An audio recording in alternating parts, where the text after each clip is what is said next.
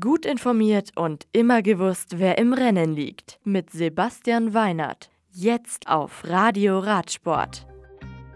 Und auch das Rennen der Herren ging in der Startrunde zunächst über den Kurs des Cross-Country Eliminator WM-Rennens. Wie schon am Samstag war es um 27 Grad warm, aber weniger bedeckt. So zeigte sich das tschechische Nove Mesto von seiner besten Seite. Rund 50.000 Fans waren gekommen, darunter viele Einheimische, um ihren Landsmann Jaroslav Kulhavi anzufeuern. Zu bewältigen waren eine Einführungsrunde plus sechs Rennrunden. Je Runde gab es fünf knackige, kurze Anstiege.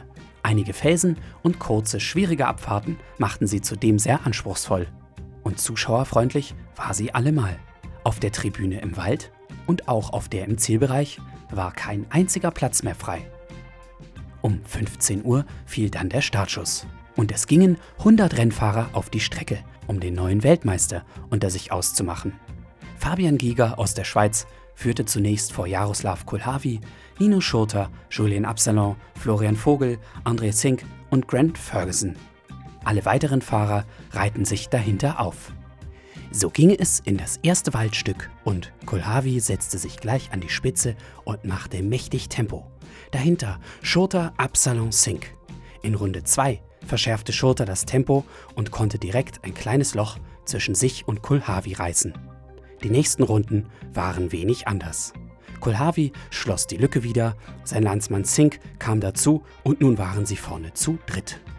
Vogel erlitt in den ersten zwei Runden einen Platten und fiel so weit zurück. Absalon, der einen schlechten Start erwischt hatte, kam unterdessen nach vorne, allerdings gelang es ihm in den nächsten Runden nicht, das Loch von einer Viertelminute ganz zuzufahren. Etwas dahinter mit Matthias Stirnemann, ein weiterer Schweizer, und mit Stefan Tempier, der zweite Franzose, unter den besten fünf. Inzwischen fuhr der Deutsche Manuel Fumic zwischen Platz 15 und 20. An der Spitze änderte sich lange Zeit nichts. Einmal fuhr Sink auf Platz 2 nach vorne, konnte dieses Tempo aber nicht auf Dauer halten und fiel auf Platz 4 zurück. Diesen ungeliebten Rang verteidigte er bis ins Ziel gegen den immer stärker werdenden Stirnemann.